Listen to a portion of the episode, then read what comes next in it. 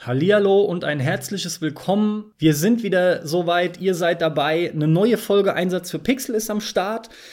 Und unsere Liste an unterschätzten Spielen ist, wie ihr in der ersten Folge schon habt hören können am Ende, recht groß noch, sodass wir da noch viele Titel zu nennen haben. Max, grüß dich. Dir geht das entsprechend nicht anders und wir freuen uns da jetzt noch einiges rauszuhauen. Yippie, Schweinebacke. Ja, du fängst an, womit du im Indie-Podcast aufgehört hast. Okay. Max, ich mach den Anfang. Mein erster Titel ist Shovel Knight. Der, der, der Schaufelkönig, oh ja. Der Schaufelkönig. Das ist Zündstoff. Das ist Zündstoff für unsere Debatte. Weil du das Spiel wesentlich besser fandest als ich. Nehmen wir uns doch mal allem voran die Metacritic-Wertung vor, ja? Das Ding ist ja erschienen zuerst auf dem PC. Das war Sommer 2014. Da habe ich den auch gezockt. Der ist auf der PS4 rausgekommen. Der ist auch auf der Xbox zu haben. Ich weiß nicht, wo sonst noch überall, um ehrlich zu sein, aber der ist mittlerweile ziemlich breit aufgestellt, was die Systeme angeht. Dennoch hat sich das Ding fast schon erwartungsgemäß gar nicht so besonders hoch verkauft. Das ist der Grund, warum ich ihn drin habe, allem voran. Das finde ich nämlich sehr schade, denn ich finde das Spiel ziemlich hammer. Ich hatte einen Riesenspaß damit. Ja, du weniger. Lass uns doch mal ansetzen äh, an der, an der Metacritic-Wertung, an dem Score. Das Ding hat, je nachdem, welche Plattform du dir anschaust, zwischen 85 und 90 Prozent. Und da behaupte ich mal, hast du unter Umständen schon ein Problemchen mit und findest ihn überbewertet. Ja, absolut, ja. Ja. Das ist ein nettes Spiel, das macht vieles richtig, aber das macht auch vieles einfach nicht gut oder sogar schlecht. Und das findet da überhaupt keine, keine, ja, wird, wird nicht wiedergespiegelt in der Bewertung. Und es wird übelst abgefeiert, das Spiel. Du hast überall nur Positives gehört, dass es sich am Ende des Tages halt natürlich äh, nicht 10, 15, 20 Millionen Mal verkaufen wird wie ein äh, Call of Duty oder Mario, das ist ja klar, aber das Ding hat ja auch nichts gekostet. Also äh, das hat sich dafür verdammt gut verkauft, muss man sagen. Das ist ein bombastischer finanzieller Erfolg für die gewesen mit äh, quasi hundertprozentiger Wahrscheinlichkeit. Und äh, deswegen halte ich das Spiel für nicht unterschätzt. Es ist auf keinen Fall unterbewertet, sondern eher überbewertet.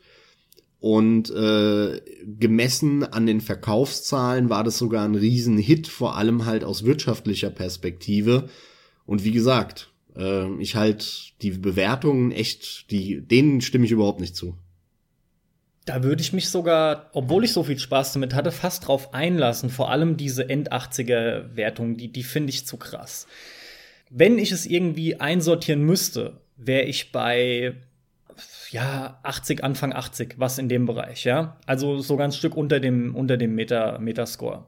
Dann lass mich doch mal damit anfangen zu sagen, was ich finde, was das Spiel alles enorm fantastisch macht. Äh, vielleicht doch noch mal schnell voraus, weil du meinst, für dich ist es überhaupt kein unterschätztes Spiel.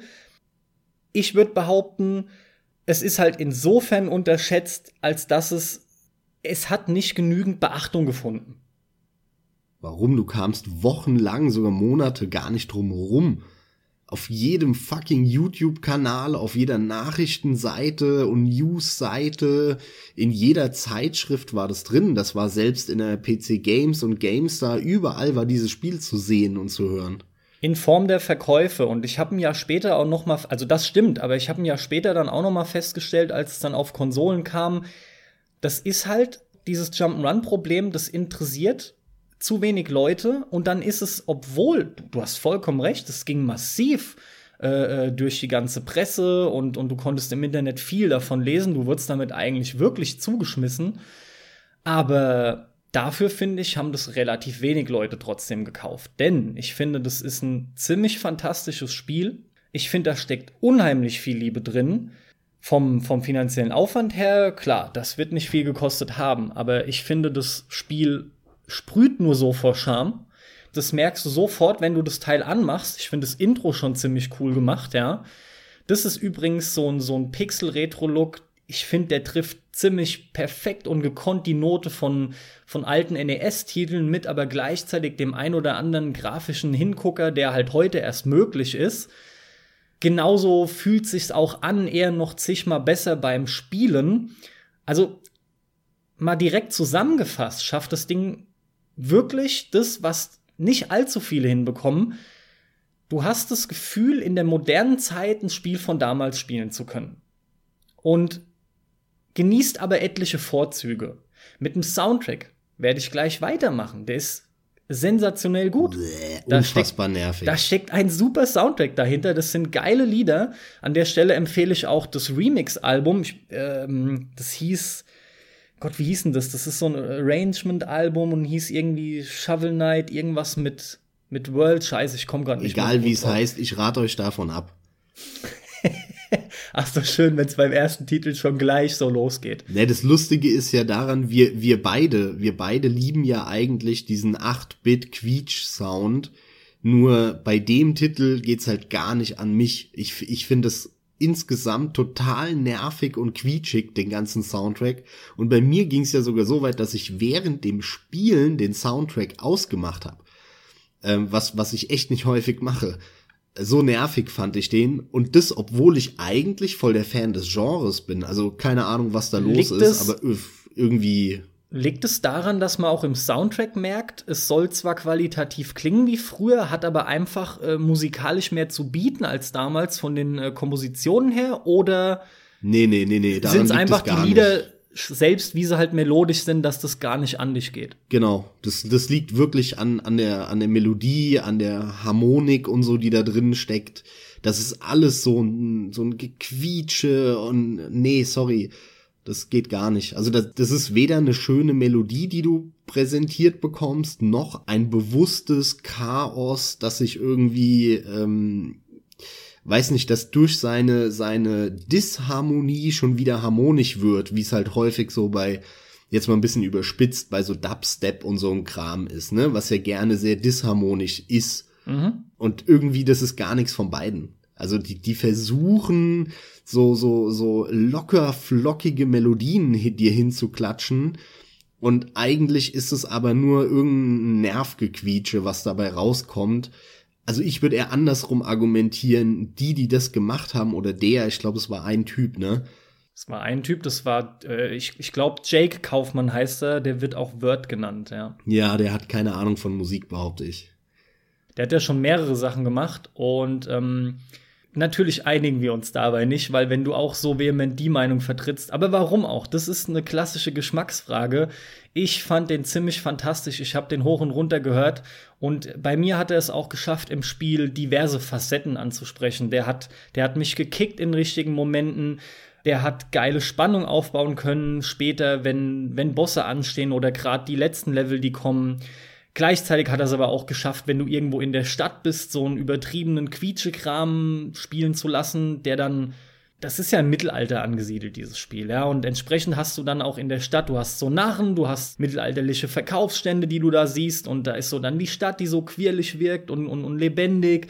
Und dann hat auch da die Musik gepasst. Ich fand es top. Ja, aber du schwärmst jetzt über das Spiel. Die entscheidende Frage ist ja, warum äh, taucht es in einer Liste der unterbewerteten oder unterschätzten Spiele bei dir auf?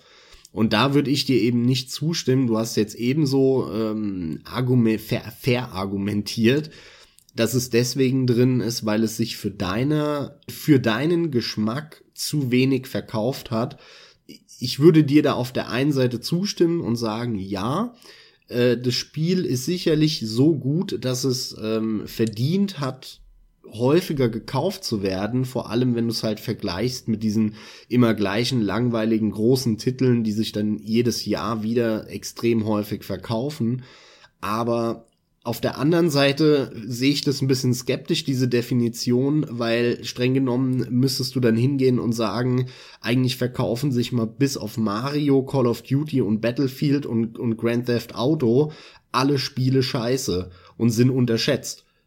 Und da würde ich dir halt wieder überhaupt nicht zustimmen, weil du kannst dir anschauen, welche Titel sich häufiger als 5 Millionen Mal oder 10 Millionen Mal verkauft haben äh, in den letzten 40 Jahren.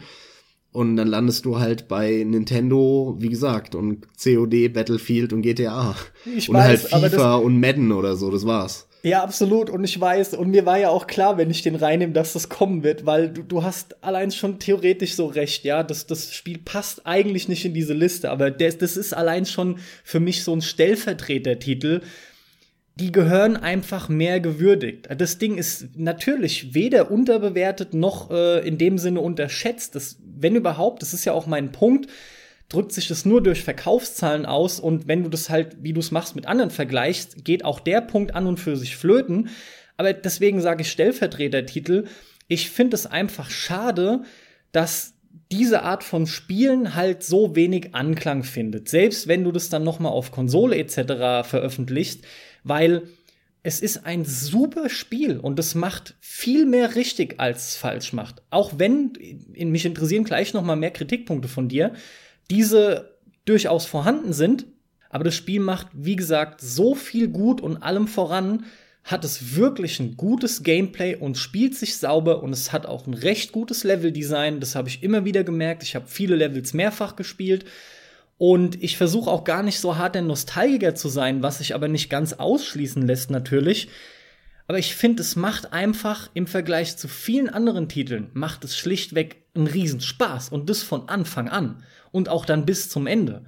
Du steigst unkompliziert ein, es geht ab, es ist knackig, du wirst belohnt. All die Dinge, die wir so oft ansprechen, die hat das Spiel im Großen und Ganzen. Und das finde ich fantastisch.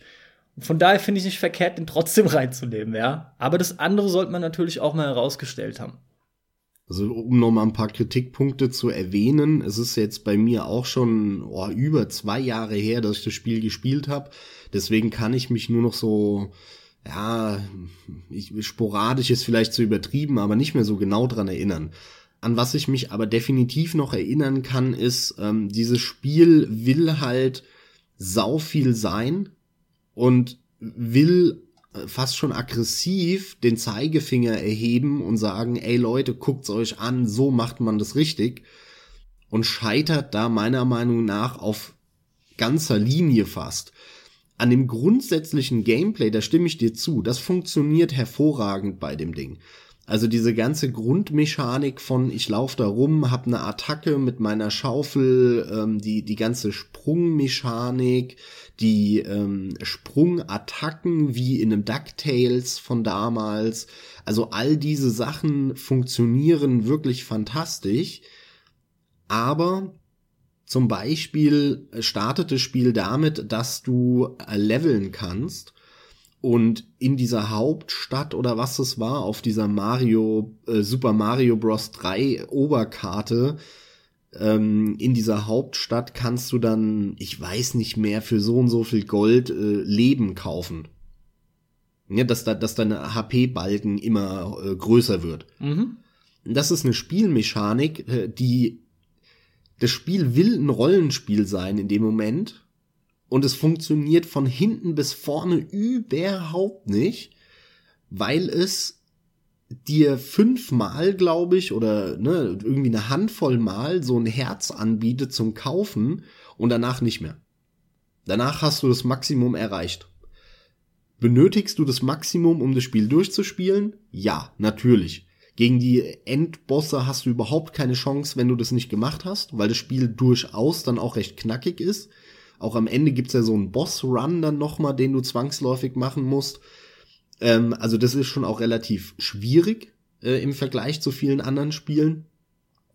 Und diese, diese Rollenspielmechanik mit dem Aufleveln, die wird in der Hälfte, in der Mitte des Spiels komplett fallen gelassen. Und dann kannst du dir plötzlich gar nichts mehr kaufen. Und du kannst gar nichts machen. Sondern du hast halt einmal eine bessere Rüstung dir geholt einmal eine, eine bessere Schaufel oder so oder keine Ahnung mehr und dann war's das. Ich glaube, du hattest so sechs Rüstungen und die waren alle scheiße irgendwie. Ich habe dann immer noch die normale angehabt oder keine Ahnung mehr. Also auch da war ich völlig unzufrieden mit dem, was das Spiel mir da an Optionen gegeben hat. Und dann ist es an so Kleinigkeiten gescheitert, wo ich mich immer frage, das kann doch nicht wahr sein. Wenn du halt zum Beispiel in ein Loch gefallen bist was später zwangsläufig häufig passiert, weil du nämlich dann sehr äh, genaue Sprungpassagen da machen musst mit irgendwelchen Plattformen, die sich bewegen und unten hast du Lava. Und die haben das ja von Dark Souls geklaut, dass in dem Moment, wo du stirbst, dort das Geld in einem Geldbeutel liegen bleibt, was du eingesammelt hattest bis dahin. Ganz klar Dark Souls geklaut. Nur logischerweise lag das dann unten bei der Lava, wo du ja gar nicht hinkommen kannst mehr, um es einzusammeln. Das sind solche Sachen, wo ich mir denke, ey, tut mir leid, das ist mir halt im dritten Level schon aufgefallen, als ich das erste Mal irgendwo runtergefallen bin aus Versehen und äh, dann lag da halt, weiß ich nicht, 800 Gold und ich habe mir gedacht, was für eine beschissene Grütze ist das denn bitte? Um das jetzt wieder einzusammeln, muss ich wieder da runterfallen und wieder draufgehen. Dann kann ich das endlos weitermachen. Ja, wow, toll. Dann hätten sie sich die ganze, die, diese, diese, diese ganze Mechanik auch sparen können also wirklich an all solchen Kleinigkeiten ist das Spiel meiner Meinung nach komplett gescheitert. Es ist kein schlechtes Spiel, weil dafür ist die Grundmechanik zu gut und funktioniert zu gut. Aber um ein wirklich gutes Spiel zu sein, müsste all diese Feinheiten müssten funktionieren bis ins kleinste Detail und bis ins wirklich aus dem FF. Daran merkst du dann halt, okay, an der wirklichen Kunst an äh, den Feinheiten und der Detailarbeit, daran sind sie auf ganzer Linie gescheitert bei dem Spiel. Die von dir genannten Punkte sind natürlich richtig und die sehe ich genauso. Mich haben die aber null gestört. Sie hätten sie nur gleich rauslassen sollen. Das hat das Spiel überhaupt nicht nötig. Und interessanterweise habe ich das auch quasi nicht genutzt. Ja, also was natürlich das äh, Aufleveln etc. angeht, du musst es ja im Prinzip benutzen, weil natürlich haben sie entsprechend nach hinten raus dann schon drauf geachtet, aber an und für sich sind, weißt du, die haben halt, mit den Herzen hast du ja nur einen Treffer, den du mehr einstecken kannst, ja. Letzten Endes geht es ja aber darum, wie immer eigentlich bei diesen Games, die Patterns kennenzulernen und im Idealfall kommst du ja sogar durch, ohne getroffen zu werden. Ja, das ist das schon heißt, klar. Streng genommen ist es wie Continuous oder so ein Krempel, nur dass du die dann nicht unbedingt brauchst. Ja, aber dann hätten sie von Anfang an die Level schwerer machen sollen und dir von Anfang an alle Herzen geben sollen. Oder was auch Sinn gemacht hätte, wäre zu sagen, das wäre ja der Klassiker, du machst ein Level, erledigst den Boss und danach kriegst du nach jedem Boss ein zusätzliches Herz oder sowas weil dann ja nach und nach die Level schwerer werden. Ja, das wäre so, besser gewesen. All solche Sachen, die Möglichkeiten hätten sie gehabt, aber nein, sie gehen hin und lassen dich's kaufen und dann plötzlich bist du aber nach zwei Stunden fertig, dann gibt's keine mehr zu kaufen. Also das macht alles hinten und vorne keinen Sinn und und das das zieht das Spiel da gebe ich dir recht, unnötig runter, aber es zieht das Spiel runter. Und in dem Moment kann so ein Spiel nicht mehr sehr gut sein. Und jeder, der dem eine 90er-Wertung bekommt, sorry, der hat keine Ahnung, was ein richtig geiles Spiel ausmacht, behaupte ich. Weil ansonsten kannst du so einem Spiel mit so vielen kleinen Fehlern oder sogar mittleren bis mittelgroßen äh, keine, keine so hohe Wertung geben. Ja, interessant finde ich halt hierbei, dass die von dir aufgeführten Kritikpunkte, die haben bei mir überhaupt nicht in dem Sinne gegriffen, weil die, ich finde, man hat nicht viel gemerkt im Spiel davon, dass es groß gestört hätte. Ganz im Ernst, mit dem Geld, das ist mir natürlich auch immer wieder mal aufgefallen. Mal funktioniert's, dafür funktioniert's auch viel zu oft nicht. Und natürlich springt einem das negativ ins Auge und man kommt nicht umhin, genau das von dir beschriebene zu denken aber das tut dem Spiel überhaupt keinen Abbruch. Ich habe das ignoriert sogar dann später, weshalb ich nochmals betone, ja, musst du ja, hätten sie es einfach rausgelassen, dann hättest du jetzt gar nicht den Punkt, um dich drüber beschweren zu können und das Spiel hätte trotzdem funktioniert. Ja, und das macht es schlecht. Natürlich kannst du jetzt hingehen und sagen, ich mache meine Augen zu, ich sehe nix, ich höre nix und dann wäre das ein gutes Spiel. Ja, aber es ist es nicht. Sie haben diese Scheiße drin und die Scheiße funktioniert nicht. Natürlich wäre es ein besseres Spiel, wenn es draußen wäre. Aber so, weil es drin ist, ist es kein gutes Spiel. Nee, aber was ich behaupte, kein also sehr das, gutes. Das Spiel, man müsste es ja abwerten, finde ich, wenn diese Dinge das eigentliche Spiel so stark beeinflussen, dass genau das dann aber schlechter wird.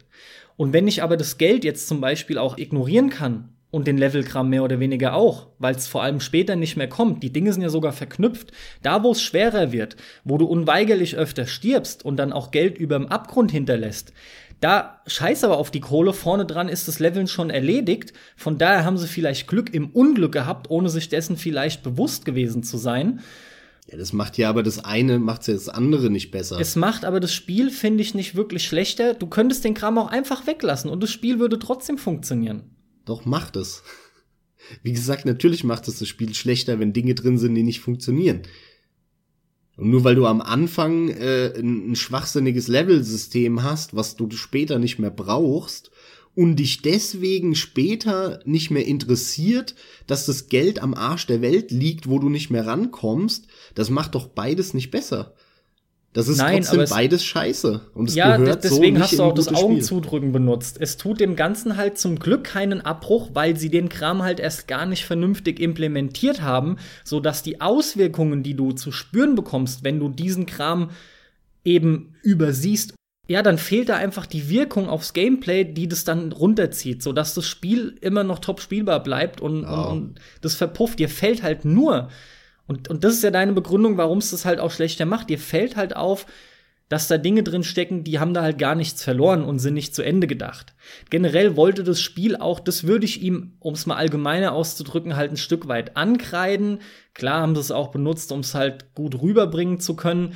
Von Anfang an war ja klar, hier ich benutze äh, die Schaufel wie bei wie bei DuckTales, die ganze Anmutung und auch zu Teilen der Soundtrack wirkt viel wie Mega Man, das wurde öfter zitiert, ja.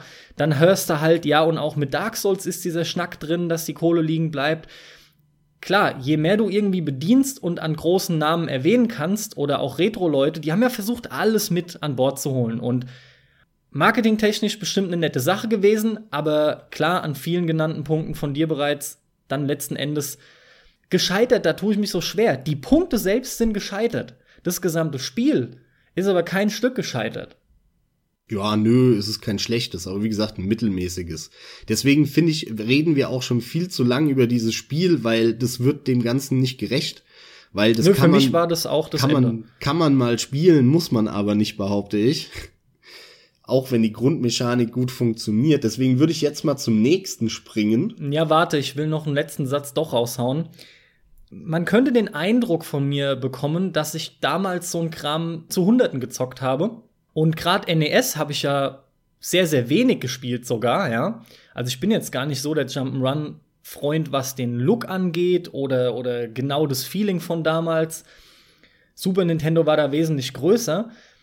Aber das Teil hat's halt geschafft, mich da total, ja, da, da war ich total hooked. Das hat echt gepasst. Und deswegen ist es für mich so eine dicke Empfehlung. Das müssten sich einfach mehr Leute anschauen. Und jetzt kommen wir zu deinem ersten Titel. Genau. Mein erster Titel, wie eben schon angekündigt, ähm, wird ein japanisches Spiel und zwar von Atlus sein, das ich erst vor kurzem wieder anhatte. Und zwar Catherine. Wo fange ich an, wo höre ich auf? Ähm, ich glaube, äh, hier haben wir keine keine Differenz in der Meinung. Das sehen wir beide gleich, glaube ich, dass es ein unterschätztes Spiel ist, oder Carsten? Ich sag's mal so, ich streich's auch bei mir halt schon mal. Mhm, sehr gut. Also, ich glaube, von Catherine hat jeder früher oder später was mitbekommen, weil das ist ja auch ein Spiel, das ein Presseliebling war und sehr, sehr gute Wertungen bekommen hat, stellenweise. Es ist aber ein Spiel, das fast niemand gespielt hat oder sich gekauft hat. Und das ist ein großer Fehler. Das Spiel macht ein, zwei Sachen auch nicht so gut. Es ist aber am Ende des Tages ein hervorragendes Spiel, das meiner Meinung nach gezockt werden sollte. Und zwar auch von Leuten, die jetzt vielleicht zuhören und die sich denken, ach was, ich habe mir da einen Trailer angeguckt, äh, irgendwie so ein bisschen Anime-Blödsinn äh, mit, mit so einem blöden Puzzlespiel. Das kann ja gar nicht geil sein. Da habt ihr Unrecht das ist fantastisch. Hm, jetzt wird's interessant, weil du sagst ja auch, es ist ein gutes Spiel, also reden wir zwangsläufig schon über das Gameplay auch selbst und genau da wird's ja interessant, ne? Also das, was das Spiel halt hervorragend macht, ist in erster Linie wie bei Persona auch und bei ähm, ja vielen Atlus-Spielen ist das, was die Designer da abliefern und das, was auch ähm, die Soundtrack-Komponisten und die Sounddesigner abliefern, das ist einfach fantastisch. Das Spiel hat einen ganz, ganz tollen Soundtrack. Das Spiel hat einen richtig geilen Style, der durchgezogen ist, der ist konsequent, aber auch geil durchgezogen. Das Spiel hat ein fantastisches Pacing, das hat eigentlich nie Längen. Spielerisch wechselt es sich ab zwischen einem äh, spielmechanischen Part, das sind diese Puzzle-Level, und nach jedem Puzzle-Level kommt wieder ein Story-Part, da sitzt man meistens in der Stammkneipe mit den Kumpel und kann dort labern mit denen ähm, am Handy, irgendwelche SMS schreiben mit, mit seiner Freundin und so weiter. Das ist quasi so die, die Base, kann man sagen. Ne? Da, da lungert man immer rum und, und diese Mischung macht das Spiel fantastisch das Rumlungern dort macht ultra viel Bock, weil ähm, du kannst auch viel machen in diesem kleinen, in dieser kleinen Bude, in diesem Restaurant. Da stehen Automaten rum, wo du so ein Mini-Automatenspiel spielen kannst. Du kannst da an die Jukebox gehen und kannst in dem Laden andere Mucke anmachen. Du kannst mit all deinen Freunden reden, mit den Leuten, die da sitzen. Du kannst dein Handy auspacken. Ähm, du kriegst dann auch Nachrichten permanent auf dein Handy, so wie es in echt wäre, sag ich mal. Ähm, und das ist einfach fantastisch gemacht. Da gibt's äh, Szenen, wo ich wirklich äh, die Entwickler küssen könnte, wenn du ja mit deinen Freunden gerade voll das ernste Gespräch führst und am Abend vorher bist du halt fremd gegangen mit dieser blonden Catherine mit C, weil deine Freundin ist ja die Catherine mit K. Plötzlich kriegst du auf dein Handy eine Nachricht und äh, eine Sequenz beginnt sozusagen. Du siehst, wie, wie du, der Typ, den du spielst, sein Handy rausholt, drauf guckt und du siehst ganz kurz, dass die irgendein erotisches Bild geschickt hat, dem sofort klappt er sein Handy zu und meint so, oh scheiße, nee, das kann ich mir jetzt nicht angucken, ne? Im Hintergrund hörst du so das Herz pochen, was, was losgeht und die Musik wechselt und äh, nee, das kann ich mir hier nicht angucken. Und natürlich, klar, was machst du? Du machst dein Handy auf, willst es manuell aufmachen und natürlich klappt er wieder sein Handy schnell zu und sagt, nee, das kann ich mir hier nicht angucken. Also, was machst du? Du stehst auf von, der, von dem Tisch, gehst auf Toilette, hockst dich in die Kabine auf dem Pott, holst dein Handy raus und siehst dann dieses erotische Bild von der Catherine, die so, hey, gestern Abend war so schön, schreibt oder sowas und im Hintergrund hörst du dann ihr Gegickel und dazu läuft dann irgendeine Musik und also das ist so gut gemacht einfach. Und dann hast du halt nachts, dann gehst du irgendwann nach Hause, pennst und dann kommen diese Puzzle-Level, die äh, innerhalb dieses Spiels der Welt ähm, im Schlaf stattfinden. Mit dem Schnack, du kannst halt sterben dann, ne? Während, während du pennst und wenn du dieses Puzzle nicht schaffst, dann bist du halt tot morgens. Darüber lässt sich sicher streiten, über die Puzzle. Da gibt's viele, äh, die finden das nicht so toll. Ich, ich war auch nicht der größte Fan von diesen Puzzles, äh, im Gegenteil. Und die haben leider auch eine Sache verkackt, auch wenn die Puzzle an sich sehr gut funktionieren und da sich sogar ein sehr geiler Flow entwickelt, den selbst ich äh, zu schätzen weiß als jemand, der mit so Puzzlespielen eigentlich überhaupt nichts anfangen kann, ist es richtig scheiße gebalanced. Das Spiel, wenn du das anfängst auf normal, dann fickt das Spiel dich derartig, du musst eigentlich auf einfach spielen, dann schaffst du wenigstens äh, die Hälfte oder drei Viertel des Spiels und plötzlich kommt da ein Schwierigkeitsgradanstieg und du siehst kein Land mehr. Und du musst dann entweder dich ohne Ende reinfuchsen und immer wieder und immer wieder und immer wieder die Level versuchen und die eigentlich auswendig lernen, was wirklich völlig jenseits von Gut und Böse ist, vom Anspruch her. Oder du musst halt über so einen Cheatcode, den sie dann, glaube ich, äh, Carsten, korrigier mich, im Nachhinein dann noch gepatcht haben und freigeschaltet haben. Ähm, den muss man sich dann ergoogeln, muss man halt auf Very Easy stellen. Und eigentlich kann man es äh, so, ich sag mal, halbwegs angenehm nur durchspielen auf diesem Very Easy Modus. Und ey, Leute, kein falscher Stolz. Glaubt mir, ihr werdet mit diesem Spiel zumindest ab der Hälfte oder Dreiviertel keinen Spaß mehr haben, wenn ihr nicht auf Very Easy spielt. Leider. Es ist einfach verkackt vom Balancing her und ähm, da packt mal eure dicken Eier wieder in die Hose ein. Wichtig ist der Spielspaß. Deswegen, äh, das muss man kritisieren. Das Spiel hat auch, äh, ne, das kann man da auch kritisieren. Aber das Spiel macht alles andere fantastisch und wie gesagt, was halt immer aus einem Guss ist, ist dieser Style und dieses Design. Da geht mir immer eine ab. Ich habe es auch schon häufig auch über Persona gesagt, in so einem Händler-Kaufmenü von Persona, wirklich in dem Menü. Da steckt mehr Design drin als halt in der ganzen Franchise von Halo. Ne, also Halo ist so dahingerotzt und ja, da sind halt ein paar graue Texturen und da ist irgend so ein komischer, ne, wie der André gesagt hat, Blechdose. Das ist alles nicht besonders toll designt und dann hältst du das gegen, gegen die Designer von Atlus, was die da abliefern und du denkst ja, alter Schwede, allein schon äh, die, die äh, Komposition aus irgendwie Hintergrund und Schriftart, die, die wischt schon den Boden auf mit 99 Prozent allem anderen, was es so gibt. Das trifft halt auch wirklich schön auf Catherine zu.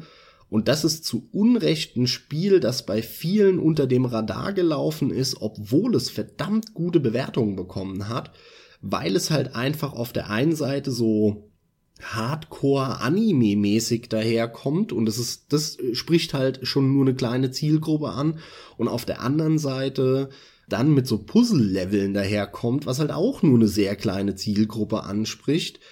Und deswegen war es fast klar, dass trotz der hervorragenden Wertungen dieses Spiel ähm, einfach sich nicht häufig verkaufen wird und nicht so gut ankommen wird bei den Leuten da draußen. Und das wie ich eben lange erläutert habe, zu Unrecht. Schaut's euch an, das Spiel hat es verdient und vor allem, wenn ihr irgendetwas mit diesen ganzen Persona-Spielen, Shin Megami Tensei-Spielen anfangen könnt, dann schaut euch Catherine an. Es lohnt sich. Oh, die Leute werden es aber mit recht hoher Wahrscheinlichkeit sogar gemacht haben. Also ich kann mir das gut ja. vorstellen, weil gerade Leute, die mit Atlus, egal mit welchem Titel, was anfangen konnten und immer mal wieder was von Atlus mitbekamen, die wissen Atlus einfach zu schätzen. Uns geht es eigentlich beiden so. Wir haben zwar unterschiedliche Spiele auch von denen, ja. Ich habe jetzt Persona zum Beispiel dann noch überhaupt nicht wirklich groß gespielt, aber wenn wir Atlus hören, dann denken wir automatisch, ey, geil, fett, ist auf jeden Fall mal das Interesse geweckt. Und dann guckst du sofort, was kommt da, muss ich mir irgendwie mal geben auf die eine oder andere Art und Weise, ja wo ich ja auch den Rock of Ages zum Beispiel hatte in der letzten unterschätzten Spielefolge. Okay, das ist aber ein sehr untypisches Atlus-Spiel, ja. Ja, ja. weil es auch äh, am Ende war das ein anderes Studio, das weiß ich gerade gar nicht mehr und wurde nur irgendwie über Atlus ja, ja, gepublished. aber die bringen ja oft generell so Sachen auch raus, ja. Deswegen meine ich, wenn Atlus draufsteht, muss, muss ich unbedingt von denen auch sein. Das sind immer so, immer wieder so interessante Titel ganz einfach. Von mir ist es auch eine klare Empfehlung. Bei mir, ich, ich kann einfach nur noch hinzufügen, das ist aber eigentlich ganz interessant. Ich habe mir das Spiel sofort geholt bei Release. Ich habe mich total drauf gefreut. Sowas spricht mich halt direkt an.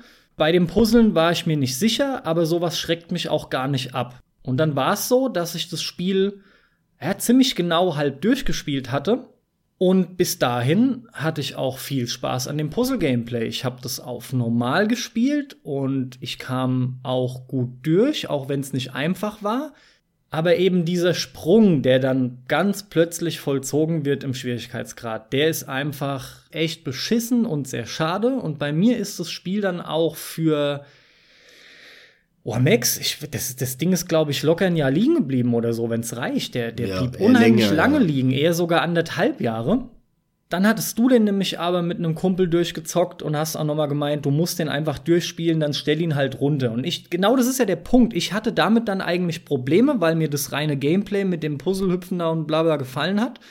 Und ich wollte dann halt auch, kommt auch immer dieses, ich will nicht runterstellen, so geht's mir halt schon ich habe es aber im Endeffekt getan, also lange Rede, kurzer Sinn. Ich habe mich dann irgendwann noch mal dran gesetzt, weil ich auch wieder Bock hatte auf genau diese Atmo mit den Anime-Filmschnipseln etc. Hab mich dann noch mal dran gesetzt, hab das auch auf Very Easy gestellt und dann, klar, dann war es halt schade, das Puzzle-Gameplay war für den Arsch, da bist du fast nur noch hochgelaufen, dann war es halt mehr oder weniger geschenkt. Aber den Rest noch genießen zu können, hat sich wirklich so gelohnt, weil ich mich dann voll fixiert habe auf den ganzen anderen Kram, wo man einfach auch ganz klar noch mal gespürt hat, dass das fast selbstverständlich halt eben die große Stärke ist. Und allein wenn ihr das so seht und dieses Puzzle-Gameplay komplett ausklammert, ist da noch genug Spiel auch vorhanden. Gerade im Vergleich, man, teilweise spielen Leute halt Walking Simulator und es geht auch. Und da ist viel, viel mehr vorhanden. Und das Spiel ist super. Bleibt halt trotzdem nach wie vor der Punkt, mir ist klar, dass sich viele null angesprochen fühlen und da bist du wieder bei dem Geschmack. Das, das kannst du nicht ändern und, und das ist dieses Nischending dann mit diesem Anime-Erotik-Kram. Die Leute werden das auch leider vermutlich nicht anfassen, egal wie sehr wir das hier betonen. Aber genau das habe auch ich damit jetzt noch mal getan. Was ein kleiner Kritikpunkt noch ist, ähm, für Leute, die Atlus vielleicht kennen ähm, und vor allem auf so Japano-Sachen stehen, Atlus hat halt echt so eine Scheißpolitik, dass sie nie bei der westlichen Version die japanische Tonspur zur Verfügung stellen. Das ist halt leider bei allen Persona-Spielen so und leider auch bei Catherine. Sprich, man kann dieses Spiel nicht auf Japanisch stellen, auf japanische Sprachausgabe. Und äh, das nervt mich bis heute.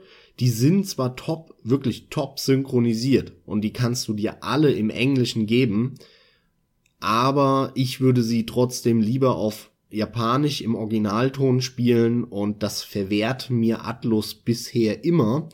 Und sie haben auch schon für Persona 5 angekündigt, dass sie es dort mir weiter verwehren werden. Ihr Penner, hört Warum? damit auf. Warum? Ich weiß auch nicht. Ich verstehe das einfach nicht. Also, aber du, du kennst auch keinen Grund, ja. Du hast dich da doch bestimmt auch mal ein bisschen informiert und so. Ist es wirklich so simpel, die sagen halt, nach, zumindest nach außen hin kriegst du nicht mehr mit, als wir machen es halt einfach nicht. Ja. Es ist doch echt schade. Also es ist wirklich schade, auch nicht. sowas. Zumal auf einer Blu-ray, Leute. Ja, Platz ist da. Ja. Natürlich. Ja, so viel zu Catherine, ne? Ich bin gerade zwischen zwei am überlegen, aber die kommen dann am Ende einfach beide dran. Von daher starte ich dann einfach mit das wird ganz interessant, da bin ich gespannt, was du noch dazu zu sagen hast. Ich habe dieses Jahr, obwohl es bereits einige Teile davon gibt, die Entwickler Frogwares rausgekloppt hat, der polnische Entwickler ist es, ne? Ich rede von den Sherlock Holmes Spielen, beziehungsweise konkret in dem Fall Sherlock Holmes Crimes and Punishments. Aktuell ist The Devil's Daughter erschienen, vor, weiß nicht, einigen Wochen, dem ein oder anderen Monat, also viel Monate, ist es nicht, ja. was, was es her ist. War der erste Titel für mich. Und das Ding ist auch bei mir, wie möchte ich wetten, bei vielen anderen absolut unterm Radar. Und es ist in meinen Augen ein extrem unterhaltsames und, und durchaus auch spannendes Adventure. Max, du hast es auch gespielt. Du hast es letztes Jahr gespielt. Ja, also wer, wer dazu mehr hören will, der kann gerne unseren Jahresrückblick-Podcast 2015 sich nochmal anhören. Da ist es bei mir relativ weit vorne in der Liste gelandet. Ist ähm, auf Platz zwei gelandet, meine ich. Mm, du hast du es sogar vor einen Yakuza, vor einen Yakuza hast du es sogar geschoben. Und ich meine, das ja. war Platz zwei und drei, wo du überlegt hattest. Und wortwörtlich meintest du zu mir halt, ich hatte aber einfach doch mehr Spaß damit jetzt letzten Endes. Das Ding hatte ich ja auch total überrascht. Ja, genau so war es nämlich auch, ja. Also es war wirklich vor Bloodborne und vor Yakuza Zero. Aber da habe ich auch mit mir gerungen, wie ja, ich das ja, jetzt das im ja Detail okay. anordne. Aber mir ging das ganz genauso. Und mit Sicherheit hast du den auch noch besser in diesem Cast beschrieben. Allerdings werde ich natürlich auch noch das ein oder andere, woran ich mich erinnern kann, dazu sagen. Also es ist ein ist es im Prinzip, wie man so moderne Adventures, finde ich, irgendwie macht. Und es ist ein detektivisches Spiel. Also ich habe es gespielt auf der PlayStation 3. Du ja übrigens auch. Äh, Im Zuge der Tatsache, dass es bei Plus mit dabei war, ne? Jo. Wir haben das dadurch über die Plus-Mitgliedschaft erhalten. Es ist, wie gesagt, auch auf der PS4 draußen. Ob es da großartig besser läuft, weiß ich nicht. Das Spiel sieht durchaus auf der PS3 sehr gut aus, was womöglich auch das Problem ist. Das Spiel läuft, naja, zu weiten Teilen sehr schlecht, aber aufgrund des extrem gemächlichen Spieltempos, weil im Prinzip so gut wie keine Action-Szenen oder irgendwas Flottes drin vorkommt, ist es überhaupt kein, kein Problem. Also ich finde, das ist so eine, ja, ist halt ein fader Beigeschmack, aber das, das macht den Bock nicht fett. Das Spiel selbst macht aber super viel Spaß. Man hat, waren es fünf oder sechs Fälle, die alle nichts miteinander zu tun haben. Sechs Stück. Das sind sechs Stück, ne? Die sind auch tatsächlich, ich fand alle gut. Klar hat es ein bisschen geschwankt, aber da war, eigentlich war nichts dabei, was ich wirklich schlecht fand. Es gab nur einen, den ich deutlich schwächer empfunden habe. Das war der zweite, in Abgrenzung zu allen anderen. Es variiert auch stark. Die ganzen Settings sind schön kunterbunt durchgewürfelt.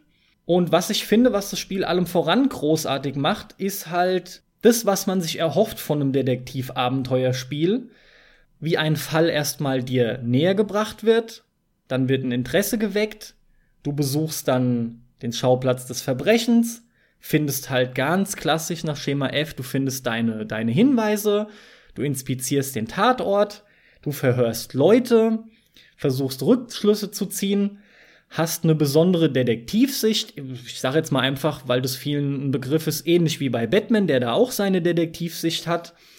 Und man kann dann diverse Abläufe, und zwar verschiedene, wie, also den Tathergang, das kann man dann herstellen und kann auf Hand oder anhand dieser ganzen zusammengetragenen Informationen, und das finde ich macht das Spiel dann nämlich so großartig, Schlüsse ziehen, also die Conclusions. Und das findet in Form von einem großen, boah, wie soll ich es beschreiben? Das ist halt ein großes Gebilde, das sieht aus wie. Nee, Max, hilf mir mal auf die Sprünge. Ich finde gerade keine gescheiten Worte. Ja, das sieht aus wie so ein Ahnenbaum und du wählst halt äh, keine Ahnen aus, sondern natürlich ähm, die Antwort auf gewisse Fragen. Und ähm, das ist dann halt wie, wie so ein Baum oder, oder so, so typische Stochastik, Wahrscheinlichkeitsbäume, die man aufmalt ähm, wo dann halt immer zwei Optionen zu einem werden und das dann endlos weiter äh, im Prinzip. Ne, und du wählst dann halt aus, ja. Es gab die Frage und die Info und was ist dein Rückschluss daraus? Äh, ich wähle das aus. Und je nachdem, was du dort auswählst, ähm, verbindet sich das wieder mit anderen Rückschlüssen, so dass du zu irgendeinem finalen Schluss kommst von, also muss der zum Beispiel der Mörder sein. Genau, und davon gibt's halt enorm viele. Und du musst dann halt letzten Endes entscheiden, was deine Meinung nach richtig ist. Und natürlich gibt es auch ein, ein richtig, was vom Spiel vorgegeben ist. Aber ich finde, selbst wenn man davon abweicht, können für einen selbst befriedigende Ergebnisse rauskommen. Ich finde, es ist überhaupt nicht wichtig, das perfekte Ergebnis zu erzielen in diesem Spiel. Denn der Gesamtweg dorthin, genau der macht es aus und genau das macht auch das Spiel so fantastisch und sehr gekonnt, wie ich finde. Ich kann es auch kaum erwarten, den nächsten zu spielen. Ähm, wir beide haben wahrscheinlich schon auch im Zuge des Rückblickes, weil du den halt da genannt hast, schon unsere begründeten Zweifel geäußert in Form von weil jetzt einfach eine, eine jüngere Version vom Sherlock Holmes und Watson gespielt wird, ne? Inwiefern dieses schöne psychopathische und kaputte rüberkommen wird. Oder ob das so ein bisschen, so ein bisschen auf Kosten eben des, des Jungseins geht. Ne? Dass es dann ein bisschen irgendwie, wie soll ich sagen, er ist halt unerfahrener und vielleicht ist der Charakter dann noch nicht ganz so ausgereift. Ich weiß halt nicht, wie sie den Charakter, wie die Charakterzeichnung im Devil's Daughter dann vonstatten geht. Aber ich freue mich da sehr drauf, weil der halt so fantastisch war. Und gerade heutzutage, wo eigentlich viele Leute Spiele in der Art durchaus spielen und die auch Beachtung finden, finde ich, läuft halt Sherlock Holmes zu Unrecht zu stark unterm Radar. Ja, es ist halt der typische Fall. Es ist ein Entwickler, der die Dinger schon lange macht, ähm, der immer so mittelmäßige Spiele rausgekloppt hat, die sich dann halt gerade so häufig genug verkaufen, dass der Spieleentwickler irgendwie überlebt, weil die die Sherlock Holmes Lizenz sich gekauft haben. Und eigentlich ist es so ein Lizenzkram, den man gar nicht spielen will. Und dann kommen die auf einmal daher und äh, lizenzieren halt irgendwie die Unreal Engine oder was das war und äh, machen dann so ein richtiges 3D-Adventure, was halt auch grafisch auf einmal anspruchsvoll ist. Also die haben da anscheinend richtig ne, geplant und gesagt, so, jetzt hauen wir mal auf den Putz. Und keiner kennt die, keiner erwartet irgendwas von denen. Und dann ploppen die das Ding raus und es hat ja sogar vernünftige Wertungen bekommen bei den Zeitschriften und überall. Ne? Das war dann so im 80er, 85er Bereich, was ja für so eine Mini-Klitsche irgendwo aus Osteuropa, ne, wenn du dir, dich mal versetzt in irgendeinen Amerikaner, äh, ist das halt schon krass. Ich habe also, nachgeguckt, ganz konkret, und der schwankt leider zwischen 72 und 77. Also es mag auch Wertungen geben, die ja, höher sind. Ich habe da auch Mitte 80er Wertungen gesehen. Ja, damals. natürlich, aber das ist halt, ist es Metacritic. Also der schwankt wesentlich weiter noch nach oben. Wahrscheinlich auch nach unten. also bei, das ist ja aber das, was ich meine. Gerade wenn du auf Metacritic gehst, dann mag die Obergrenze 77 sein. Äh, ist ja auch ganz simpel zu erklären. Metacritic ist eine amerikanische Seite und die haben in erster Linie natürlich äh, angelsächsische Magazine und, und Internetseiten dort, auch wenn es nicht nur, natürlich klar, da sind auch Deutsche, aber in erster Linie hast du da häufig nur angelsächsische und das ist halt immer äh, wie soll ich sagen, derartig kulturell eindimensional, was dann da ist. Da ist dann halt natürlich ein Call of Duty immer überbewertet und irgend so Spiele aus Asien oder aus Europa sind schon mal grundsätzlich 20 Punkte schlechter, weil sie halt aus einem anderen Land kommen. Das, das hast du aber häufig, solche Diskrepanzen. Was ich aber ursprünglich sagen wollte, ist einfach, das ist ein relativ gut bewertetes Spiel für so ein Studio und alle haben davon auch berichtet in der Presse eigentlich. Also ich bin damals nicht drumherum gekommen ohne dass es mir, dass ich den Entwickler kannte oder die auch diese ganze Serie war mir eigentlich vollkommen fremd, dass sie irgendwelche Sherlock Holmes Spiele gemacht haben. Aber das Spiel habe ich dann schon mitbekommen, habe gesehen, aha, anscheinend haben die da jetzt mal was gemacht, was ganz cool ist. Ähm, dass ich dann wirklich das derartig geil finden werde, äh, hätte ich niemals gedacht und da bin ich auch sau dankbar an, ans PlayStation Plus, weil ich hätte mir das Spiel mit Sicherheit selbst in einem Angebot, in einem Sale oder so niemals gekauft. Und weil's im Plus war, habe ich's zufällig eher runtergeladen und mal angemacht und bin dann vollkommen drauf hängen geblieben und fand es so geil, diese Fälle da abzuhaken und mit den Leuten zu reden und äh, die die äh, Szenerien zu untersuchen und und und was man halt macht dann logischerweise bei diesen Spielen. Und deswegen bin ich da echt dankbar und schließe mich halt vollkommen deiner Meinung an und sag, Leute, wenn ihr grundsätzlich ein Interesse daran habt an solchen Detektivgeschichten, an diesem äh, Reiz herauszufinden, wie irgendwas passiert ist und warum irgendwas passiert ist, dann ist es ein wirklich, wirklich sauschönes Spiel, das ist sehr gemächlich, man bestimmt selber das Tempo. Wenn ihr Bock habt, eine Minute euch die Landschaft anzugucken, dann guckt euch eine Minute die Landschaft an. Wenn ihr Bock habt, jetzt eher mit Leuten zu reden, ja, dann labert halt erstmal mit den Leuten, die da rumsteht oder stehen. Ne, und, und das ist das Geile, das, äh, ich glaube, ich habe es schon ein, zwei Mal auch äh, in anderen Casts gesagt, je älter ich werde, desto mehr liebe ich einfach die Spiele, wo ich selbst bestimmen kann, wie das Tempo ist und wie schnell das Spiel abläuft. Und desto weniger mag ich halt diese Spiele, die mir vorsetzen, jetzt ist es schnell, jetzt ist es langsam, jetzt ist es schnell, jetzt ist es langsam weil, weil dann habe ich vielleicht in, in dem Moment gar keinen Bock darauf, was, was Langsames zu spielen. Aber das Spiel setzt mir vor, jetzt ist es aber langsam. Und das mag ich nicht und ich will irgendwie mittlerweile oder ich lerne diese Freiheit immer mehr zu schätzen, selber das Tempo bestimmen zu können und dafür ist es halt auch ein hervorragendes Beispiel, das Spiel. Also schließe mich dir voll an. Sehr, sehr unterschätztes Spiel. Auch unterbewertet, würde ich auch sagen. Also da sind viele auch hingegangen und haben gesagt, ja, äh, das kriegt schon mal zehn Punkte weniger, weil es halt irgend so ein Ostblock-Entwickler ist. Ähm, was auch meiner Meinung nach völlig falsch ist. Also in dem Sinne, schaut euch das Ding an. Schönes, schönes, schönes, unterschätztes Spiel. Absolut. Aber dass er dir gefällt, wissen wir ja, der musste jetzt nur auf jeden Fall bei den Unterschätzten auch nochmal erwähnt werden.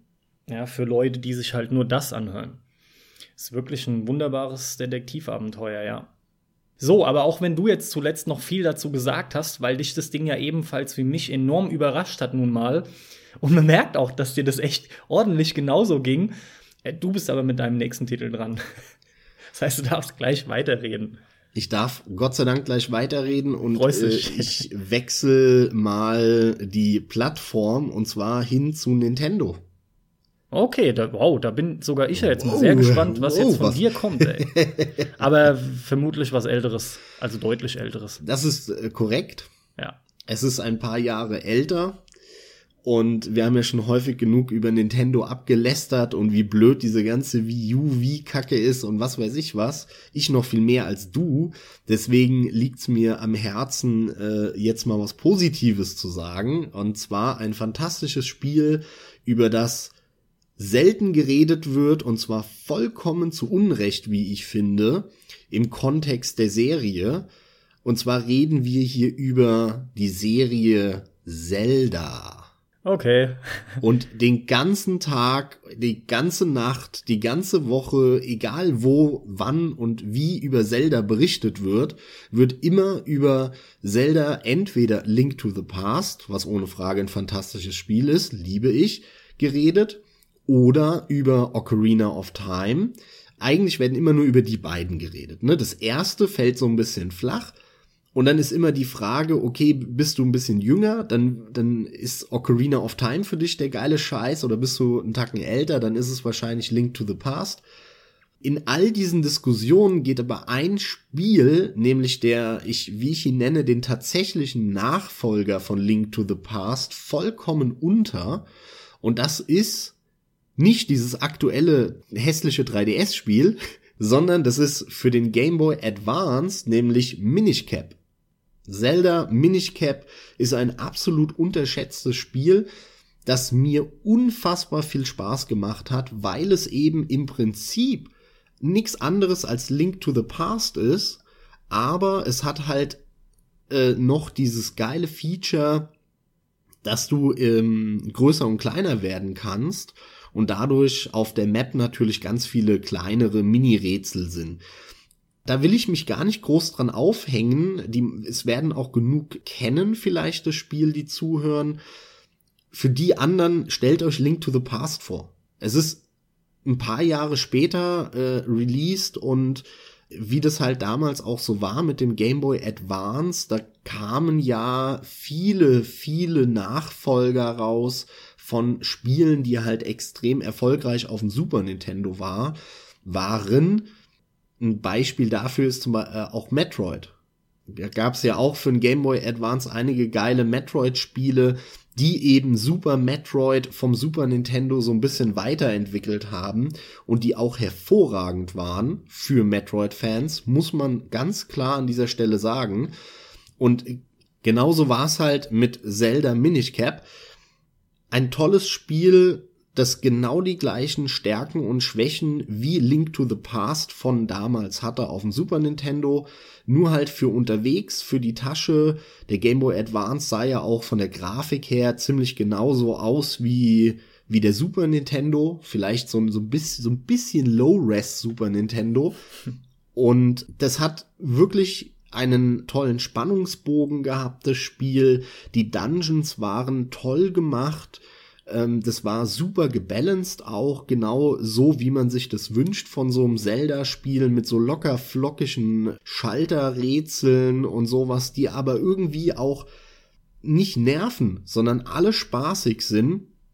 Das war toll designt, das hatte auch einen geilen Soundtrack, wo, was immer extrem wichtig ist bei Zelda, der Soundtrack woran die neuen zum Beispiel meiner Meinung nach vollkommen scheitern, weil die Soundtracks sind überhaupt nicht toll, finde ich. Und ähm, all das hatte Minish Cap. Deswegen für alle Nintendo-Fans da draußen, die, wenn, wenn, wenn da irgendwo einer ist, den wir noch nicht verkrault haben, ja, schaut euch Zelda The Minish Cap an für den Game Boy Advanced. Tolles Spiel und ich find's halt schade, dass da so selten drüber geredet wird, weil alle immer nur über Link to the Past oder mittlerweile ja meistens nur über die N64-Teile gesprochen wird, Ocarina of Time. Und dann wird in so einem Nebensatz noch Majora's Mask erwähnt und das war's. Und dann äh, wird schon über Zelda nicht mehr weiter geredet. und das tut mir immer so ein bisschen im Herzen weh, weil ähm, The Minish Cap wirklich für mich mit zu den Highlights der Serie gehört und äh, deswegen ganz klar, ganz eindeutig ein unterschätztes Spiel ist, das viel zu wenig Beachtung findet und von viel zu wenig da draußen gezockt wurde. Leute, schaut's euch an, geiles Teil, geiles Teil. Ja, und ich kann da auch gar nichts hinzufügen, weil ich mit Zelda seit jeher nicht viel anfangen kann. Erst recht nicht mit einem Titel, der dann auch noch so nischig läuft, ne? Oder unterm Radar. Ja, dann, dann hau mal deinen nächsten raus. Mein nächster Titel ist auch eine Überraschung gewesen. Ich habe auch überlegt, wie ich darauf kam, und bei mir müsste das tatsächlich durch GameOne.de gewesen sein. Also äh, in der Sendung Game One wurde es nicht gezeigt, aber es kam, wie gesagt, auf der Seite, dadurch, dass der Wolf, meine ich, das dort gespielt hatte. Es ist von 2012 von Harvester Games und ist Cat Lady. Und Cat Lady haben wir ja beide Oh ja. gespielt. Oh ja. Ja. Du hast davon auch was mitbekommen, aber ich weiß noch, wie sehr ich ihn dir empfohlen habe, zumindest, weil ich ja völlig umgehauen war. Ja, mir ging der voll vorbei damals. Also ich stimme dir jetzt schon zu bei allem, was du sagen wirst. An mir ging der total vorbei. Ich hatte nur irgendwie ein Bildchen oder irgendwas mal gesehen und das war's. Und dann habe ich erst durch dich davon erfahren, weil du ihn mir andauernd so ans Herz gelegt hast, bis ich ihn dann gezockt habe und ihn genauso geil fand wie du. Also das Lustige ist halt wirklich, äh, Cat Lady, äh, als ich es mitbekommen habe, war die, die Leute, die darüber gesprochen haben, wenn man was gelesen hat dazu, die waren alle wirklich stark am Schwärmen. Und genau so ging es mir ja dann auch, weil ich dir einen vorgeschwärmt habe ohne Ende. Und wir sind hier vom, vom Genre her, sind wir im Horrorgenre. Was das Spiel besonders macht, abgesehen davon, dass es von einem kleinen Studio ist, von einem kleinen polnischen Studio, was sofort auffällt, ist der Look. Das Spiel ist ein 2D-Spiel. Es ändert sich auch nie, man läuft immer von links oder rechts äh, ähm, von Bild zu Bild. Und dieses Spiel sieht eigentlich permanent aus wie, ja, ich würde es schon beschreiben als eine Art aquarellähnliches Gebilde. Vom Design her, ja, das stimmt, ja.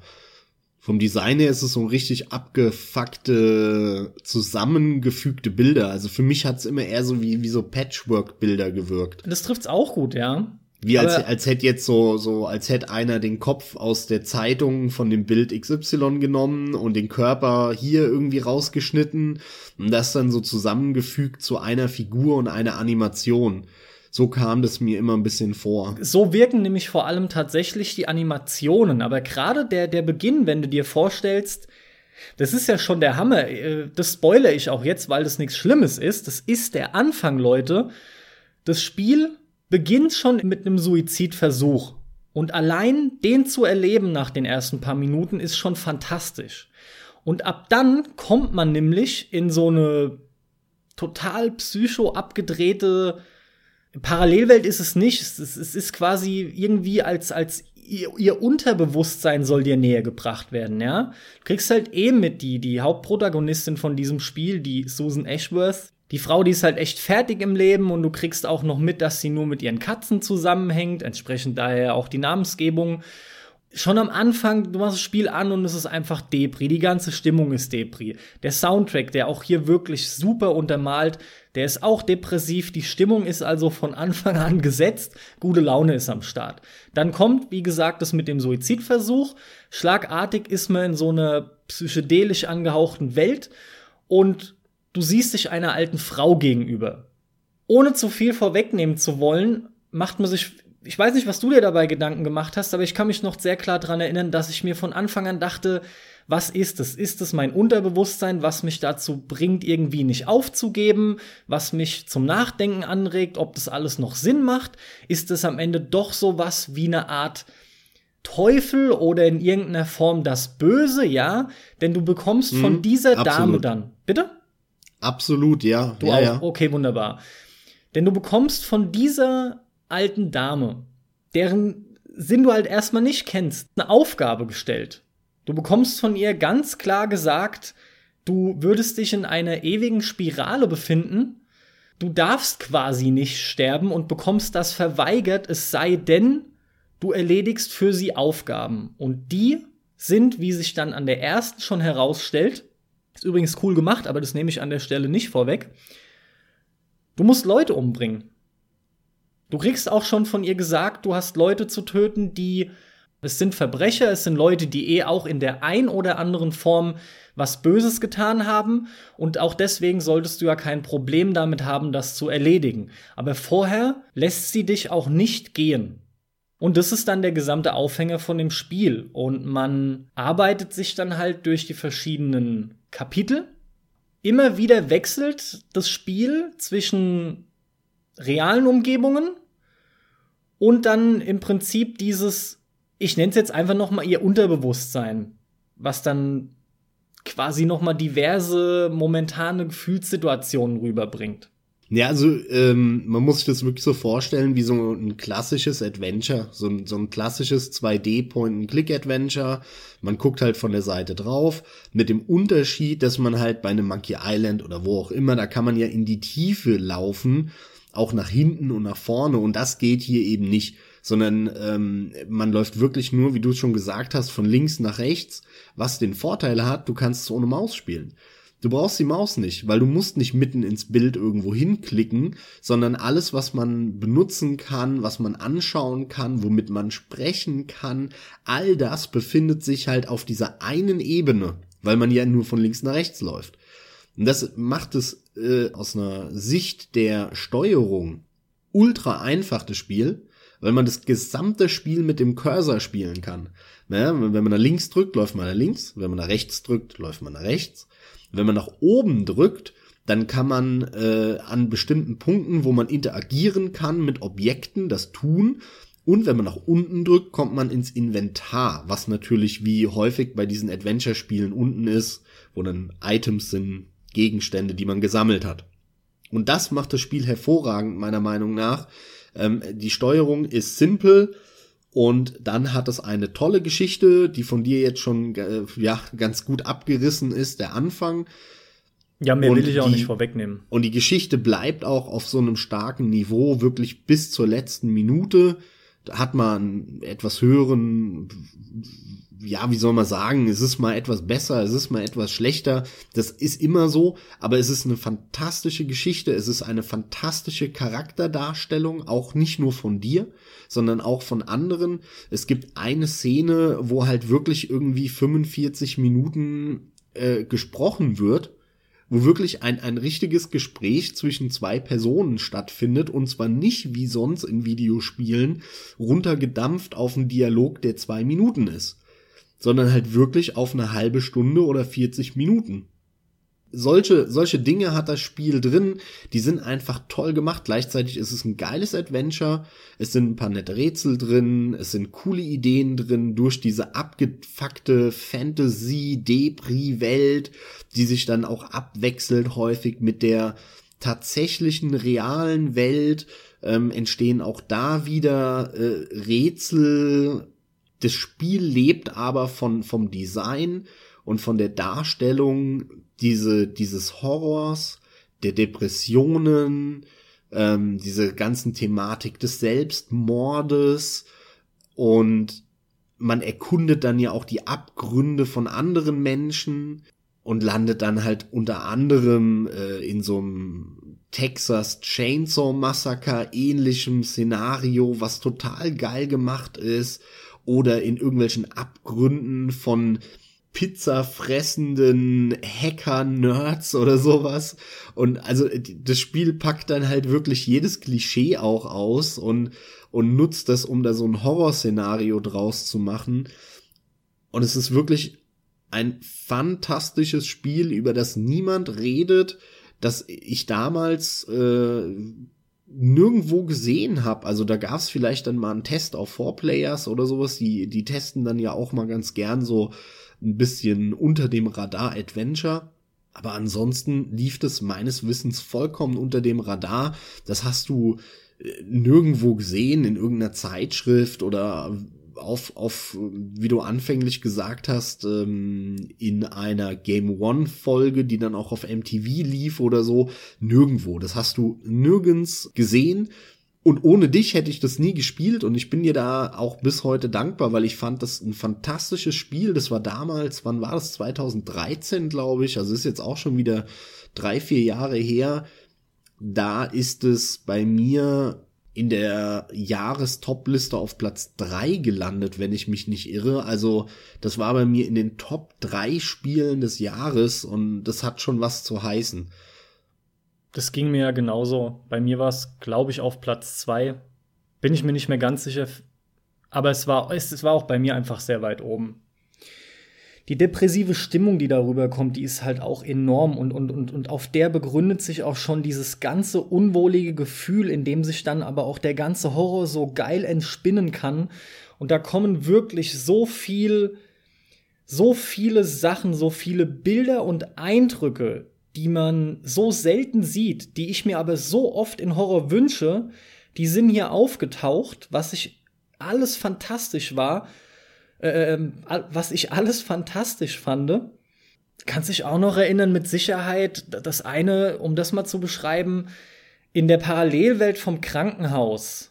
Ich nenne es jetzt mal so, ja. Also in, in diesem, ja, mit diesem unterbewussten Riesenherz, Krankenhaus, ja. dieses Riesenherz, was du dann zerstörst, das ist auch so bildgewaltig und davon gibt's da ja etliches.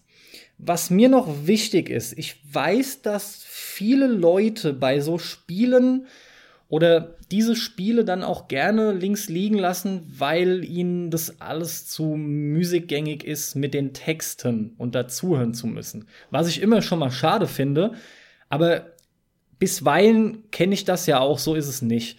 Und es gibt ziemlich schnell am Anfang, das dauert nicht lange, kommt man zu einem Psychologen, so viel sei gesagt, und bereits dieses Gespräch ist schon lang. Aber wenn ihr euch das gebt, und es macht auch Sinn, dass man den ganzen Kram mitbekommt, dann erfahrt ihr bereits da im ersten Kapitel schon eine Auflösung, die ist super und ab da war ich so komplett dann gefangen von dem Spiel, nicht, dass es mich nicht schon vorher absolut fasziniert hätte und ich auch nicht mehr aufhören wollte. Aber in dem Moment, wo ihr die erste Aufgabe erledigt habt für diese alte Lady, dann ist es wirklich, in dem Moment ist klar, das ist irgendwie ein großartiges Spiel, es ist ein anderes Spiel, das muss weitergespielt werden und ich kann auch nicht verstehen, wie man das dann nicht mehr wollen würde. Aber den Punkt würde ich halt überschreiten, den solltet ihr überschreiten. Und dann bekommt ihr da ein fantastisches Horrorerlebnis, wirklich, man kann nicht genug betonen, wie stark diese Melancholie da vorhanden ist.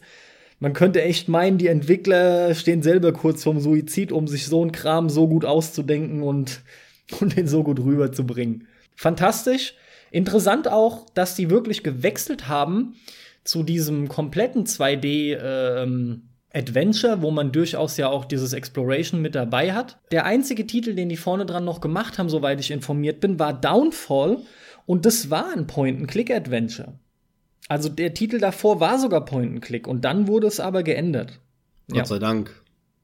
Ja, finde ich auch. Es war sehr schön zu sehen, wie gut es funktioniert. Und es gibt auch die ein oder andere nettere Sache, wo echt mal ordentlich Druck aufgebaut wird, was sich fast schon so ein klein wenig actionmäßig anfühlt, obwohl man lediglich im Prinzip eine Aktionstaste hat, hat und links und rechts läuft. Abseits mhm. vom Menü noch, äh, vom Inventar. Ja, Aber das, das, das Spiel benutzt einfach diese simple Mechanik super gut und holt da echt das Maximum raus.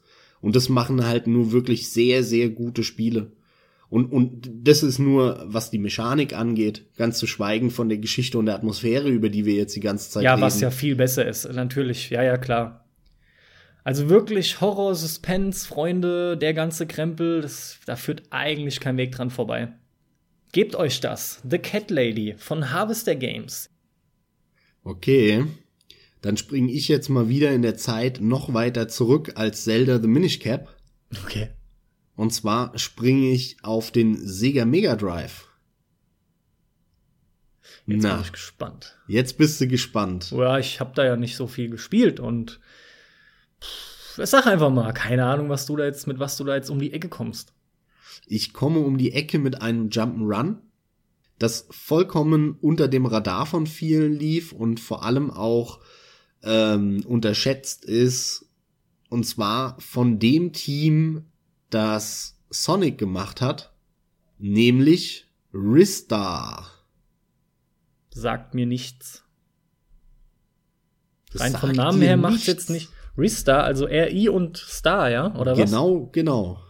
Das ist das Spiel, wo du einen Stern spielst, der so ein Smiley-Gesicht hat und du mit den Armen äh, alles Mögliche greifen kannst und dich irgendwo lang schwingen kannst.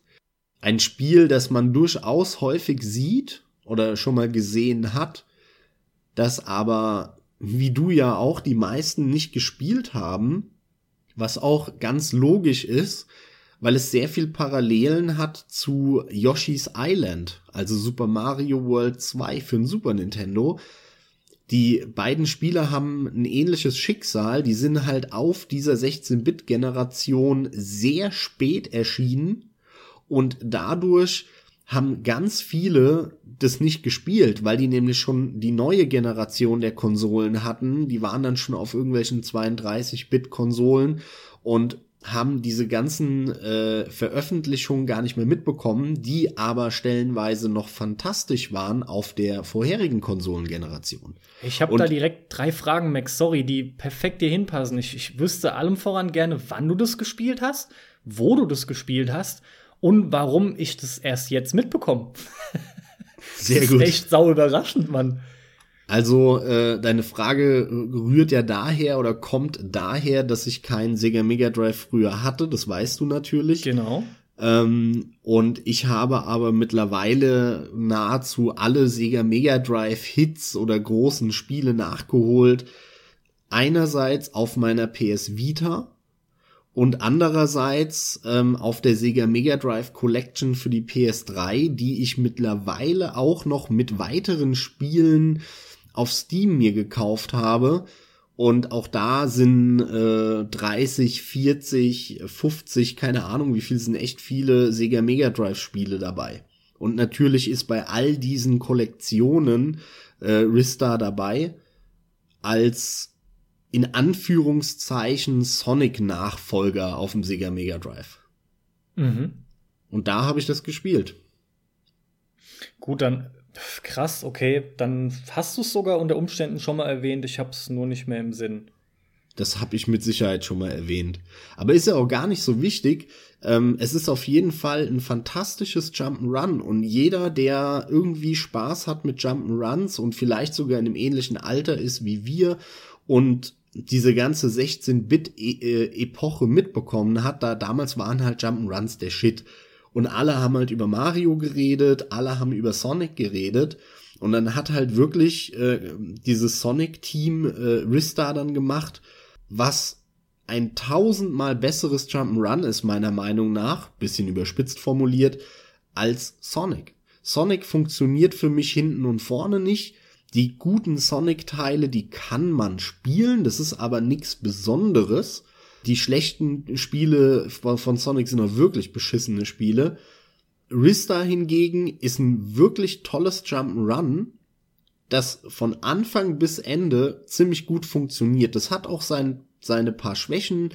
Es gibt äh, so, ein, so ein Level, wo du so eine komische Statue immer mit dir rumtragen musst und so. Das ist äh, irgendwo in der Mitte des Spiels. Das sind jetzt so Labidar-Level, die hätten nicht drin sein müssen. Aber an sich funktioniert das hervorragend. Vor allem halt, äh, wie gesagt, man spielt so einen Stern und er hat äh, sehr offensichtliche Hände. Und mit diesen Händen, mit diesen Armen kann man dann nach allen möglichen Stangen und Stämmen und irgendwas greifen. Das heißt, die Level sind so designt, dass du überall irgendwas zum Angreifen und Grapschen hast und äh, hangelst dich dann über Abhänge, springst rum, ähm, hangelst dich von Baum zu Baum zu Baum und du fühlst dich halt wirklich wie, wie ein Affe. Und zwar im Positiven. Weil du dich halt wirklich ähm, super flowig da durchhangelst und das Geile ist deine Attacke. Denn deine Attacke ist natürlich auch ein Griff und zwar schmeißt du deine Hände so nach vorne, greifst dann den Gegner und dann ziehst du dich selber mit vollem Karacho auf den Gegner und donnerst ihn dabei halt weg. Und das ist eine unglaublich befriedigende Attacke. Die macht super Bock. Ja, man kann sich das vielleicht vorstellen, ne? Du, du, du drückst nach vorne, drückst den Knopf und dann bam, nimmst du den und bam, haust dich selber dann gegen den. Das ist eine total befriedigende Attacke, die du dann aber auch nach oben oder unten machen kannst.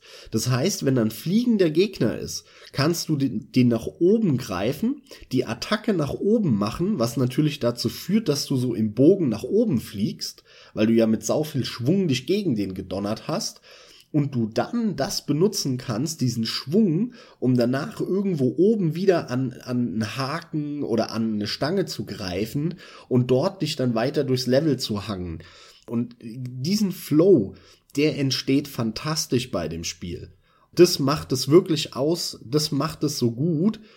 Sie fangen dann zwar hin und wieder so ein bisschen mit so einem Sonic-Blödsinn äh, an, äh, wie soll ich sagen, diese, diese langsamen Sonic-Level.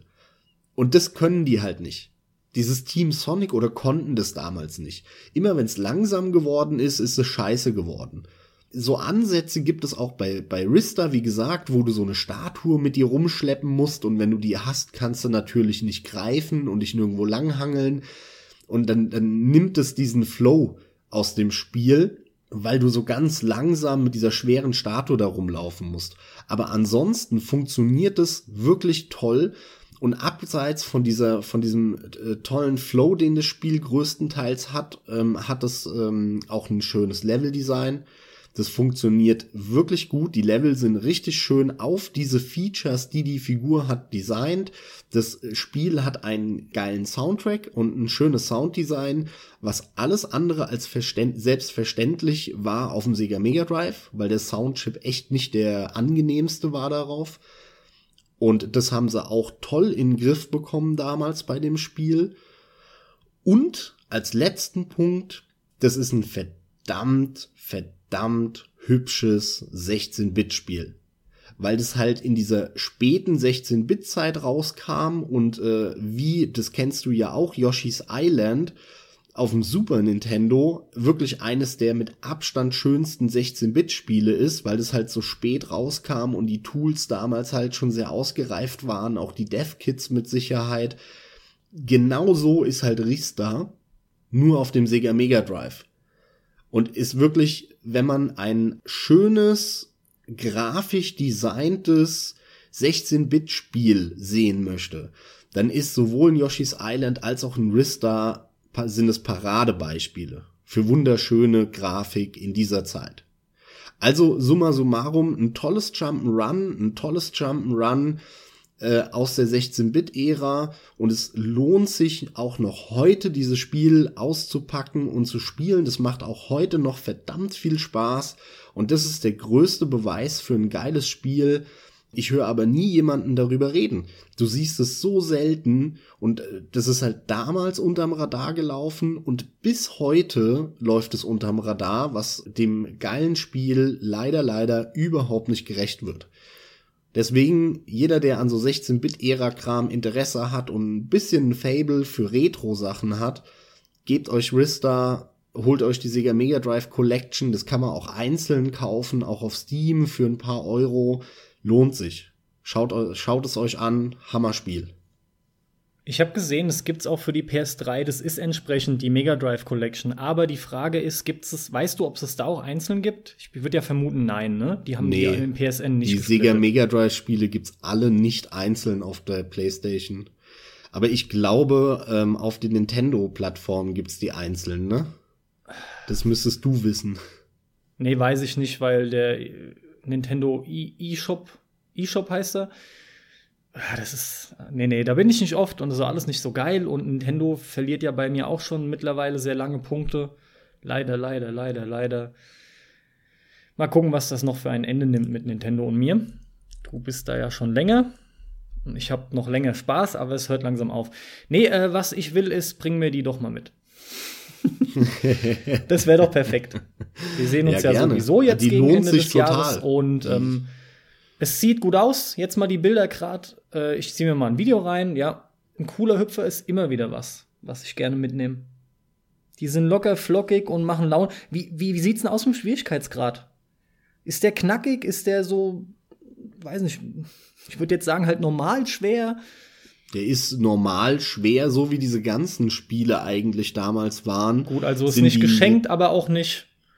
Ja, also die ersten paar Level sind halt relativ easy und ähm, dann wird's immer schwerer bis zum Ende hin, äh, wo es dann wirklich schon knackig ist, ähm, wo man sich durchboxen muss durch die letzten Level. Also das Spiel ist so gemacht, dass du das beim ersten Mal spielen definitiv nicht durchspielst sondern du das x-mal von vorne anfangen musst natürlich. Es hat nämlich keine Speicherfunktion. Was ein großer Unterschied ist zu ähm, Yoshi's Island zum Beispiel. Da ging es ja darum, dass du da wirklich x Welten hast und zwischendrin speichern kannst. Bei Rista, ich hoffe, ich irre mich nicht, weil es jetzt auch schon einen Moment her, aber ich bin mir relativ sicher, dass man da nicht speichern konnte. Sondern das musst du dann immer wieder von vorne anfangen. Aber es kann sein, dass es Passwörter gab. Die müsste es gehabt haben. Ja, gut, das langt doch aber dann auch.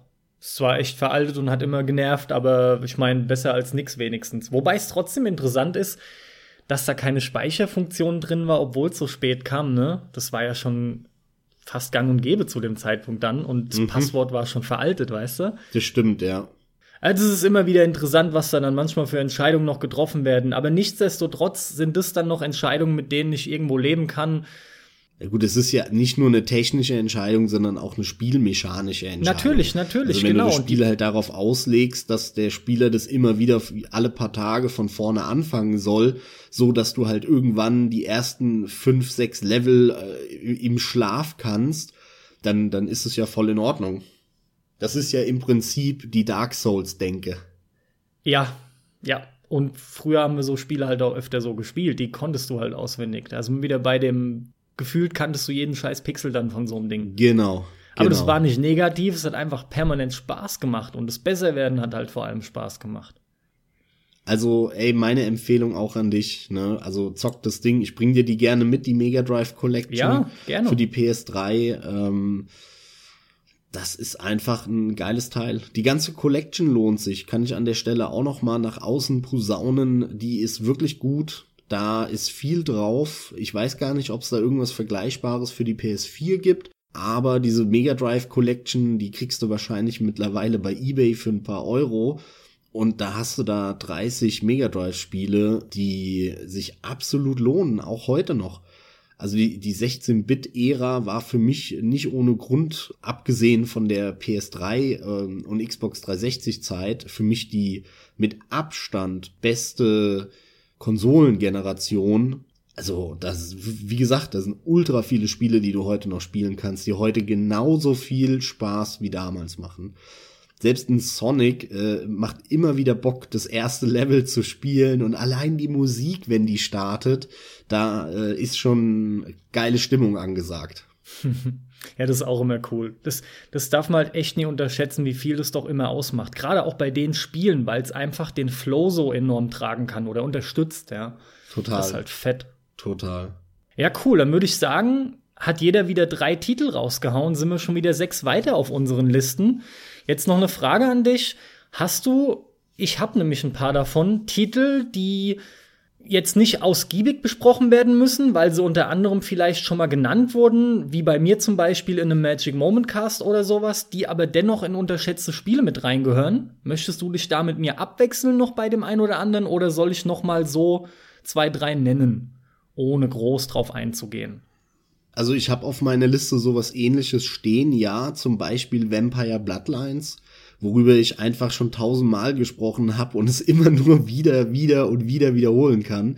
Vampire Bloodlines ist ein fantastisches Spiel, das zu Unrecht unter dem Radar von den meisten gelaufen ist und es ist für mich das beste oder zumindest eines der besten ähm, Spiele aller, aller, aller, aller Zeiten. Und ich kann das nur empfehlen es ist einfach schade, dass ähm, das so unter dem Radar damals von Half-Life 2 rausgekommen ist. Aber ich habe auch schon in Magic Moments mehrfach von Szenen aus dem Spiel gesprochen und äh, bei jedem Anlass schwärme ich von Vampire Bloodlines. Ich kann es jedem nur empfehlen. Es wirkt natürlich heute lange nicht mehr so geil wie damals, ähm, weil auch ein großer Grafikaspekt dabei war, aber abseits davon hat das Spiel immer noch so viel geile Momente, so viel Geiles gemacht. Ähm, es ist so gut geschrieben, es hat einen der geilsten Soundtracks. Ähm, ich stürze mich jedes Jahr wieder in die Welt oder alle zwei Jahre spätestens, ähm, modde ein bisschen dran rum und bin immer wieder fasziniert und immer wieder reingesogen. Ähm, und ja, da fehlen mir die Worte, so gut ist das, ja. ja, mich freut das auch jedes Mal wieder für dich, auf jeden Fall. Und das meine ich ja jetzt auch. Jetzt haben wir vielleicht schon mal den einen oder anderen Titel, der so nicht unbedingt ganz perfekt hier reinpasst, aber am Rande einfach eine Erwähnung verdient, ja. Und so ein Titel ist bei mir zum Beispiel, oder auch auf jeden Fall gefühlt für mich, Mortal Kombat Shaolin Monks. Und aus welchen Gründen auch immer Leute, Leuten das jetzt was bringt, dass ich den Titel erwähne, sei es, weil sie zu jung sind oder weil sie ihn damals halt doch verpasst haben. Oder weil sie tatsächlich heutzutage mit Mortal Kombat irgendwie was anfangen können, denn das wird mich auch mal interessieren. Das ist mir nicht so bewusst und irgendwie kannst du das auch nicht groß mitbekommen, wie viele Leute durch den tatsächlichen, finde ich, Neuboom von Mortal Kombat zu dieser Marke auch wieder hingefunden haben, ja. Weil Beat'em Ups sind ja nach wie vor durchaus stark. Und Mortal Kombat, dieser, dieser Reboot, ja, der hat ja auch ordentlich eingeschlagen. Der kam ja durchaus gut an. Und allem voran, wie immer, ist es natürlich die überzogene Gewalterstellung, weshalb viele Leute sich das Ding dann auch angucken.